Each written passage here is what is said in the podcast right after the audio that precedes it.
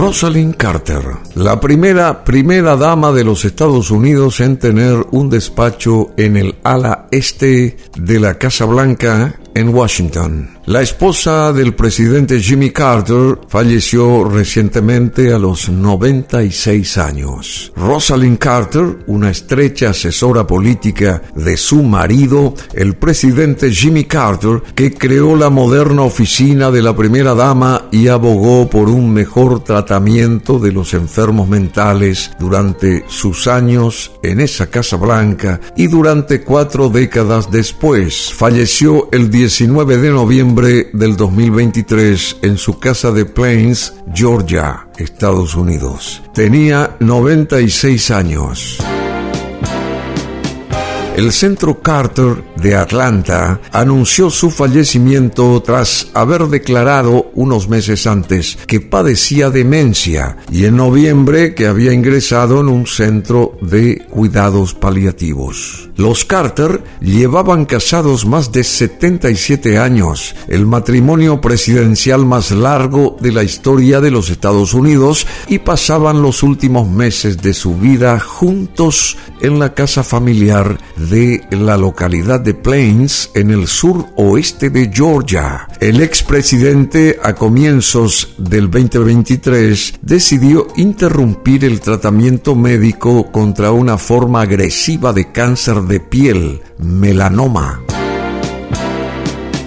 Durante la campaña presidencial de su marido en 1976, la señora Rosalind Carter adquirió la etiqueta de Magnolia de Acero, una referencia a su porte sureño de voz suave que disimulaba una naturaleza ambiciosa y decidida. Decidida a no quedar relegada a un papel ceremonial, trabajó siguiendo la tradición de la ex primera dama Eleanor Roosevelt para convertirse en una extensión del presidente y de sus políticas. Fue la primera primera dama en tener un despacho en el ala este de la Casa Blanca y la segunda después de Roosevelt en testificar ante el Congreso. En mayo y junio de 1977, el presidente Carter envió a su esposa a un viaje diplomático a América Latina, que fue más sustantivo que social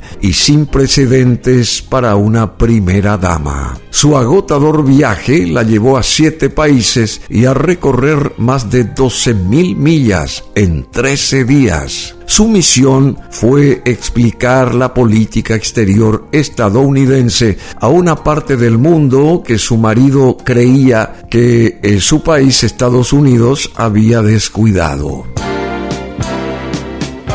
Rosalind Carter se entrevistó con personalidades de los gobiernos de América Central y del Sur sobre temas como los derechos humanos, la exportación de carne vacuna, la reducción de armamentos, la desmilitarización, el narcotráfico y la energía nuclear. Tras cada jornada de conversaciones, presentaba un informe al Departamento de Estado. En muchas de sus reuniones habló en español, tras haber completado recientemente un curso intensivo de idiomas.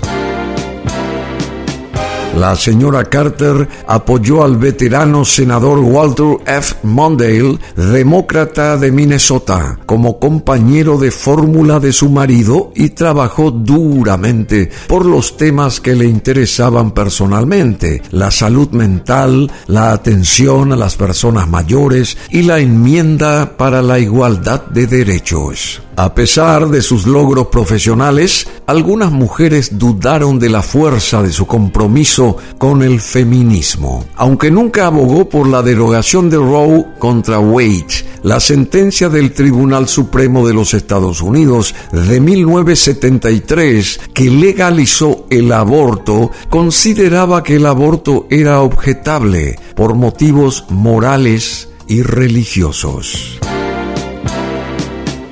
La señora Carter animó a su marido a reunir a Minehem Begin de Israel y a Anwar Sadat de Egipto en el retiro presidencial de Camp David en Maryland, para mantener conversaciones de paz en 1978. Dividiendo su tiempo entre Camp Davis y la Casa Blanca, prestó apoyo y asesoramiento Rosalind Carter a su marido en la negociación de un histórico acuerdo de paz entre las dos naciones fue Rosalind Carter en respuesta a la caída en picada de las encuestas de la Casa Blanca de Carter en 1979, quien sugirió a él mismo, a su compañero de vida, que reorganizara su gabinete y pronunciara un discurso de crisis de confianza a la nación. Aunque Carter nunca utilizó la palabra, se conoció como el discurso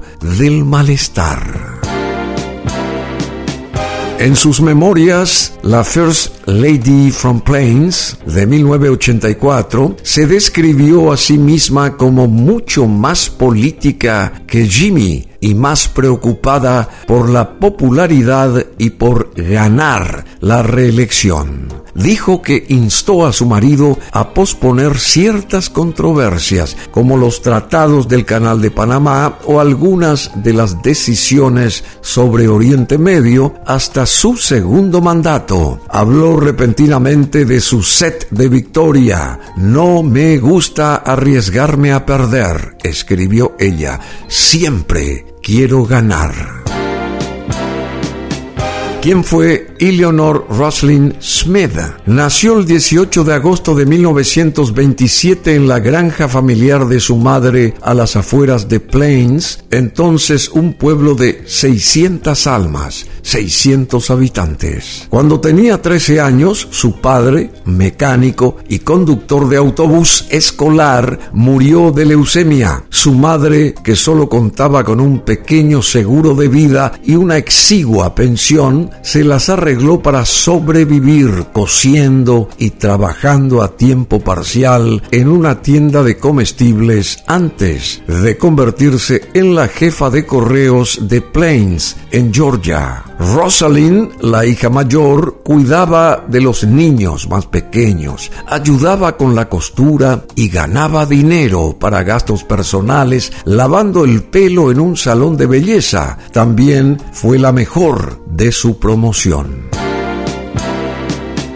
se desplazaba diariamente al Georgia Southwestern College, una universidad de dos años situada cerca de Americus, donde estudiaba secretariado y participaba activamente con los jóvenes demócratas. Su mejor amiga era Ruth Carter, la hermana menor de Jimmy Carter. Jimmy Carter, tres años mayor que Rosalind, se fijó poco en la amiga de su hermana hasta el verano de 1945, justo antes de regresar para cursar su último año en la Academia Naval de Anápolis. Tras una cita, el joven guardia marina anunció a su madre que Rosalind era la chica con la que él quería casarse. Tras un noviazgo relámpago se casaron el 7 de julio de 1946, pocas semanas después de la ceremonia de graduación en Anápolis. A Roslyn le faltaban pocas semanas para cumplir 19 años. Él tenía 21.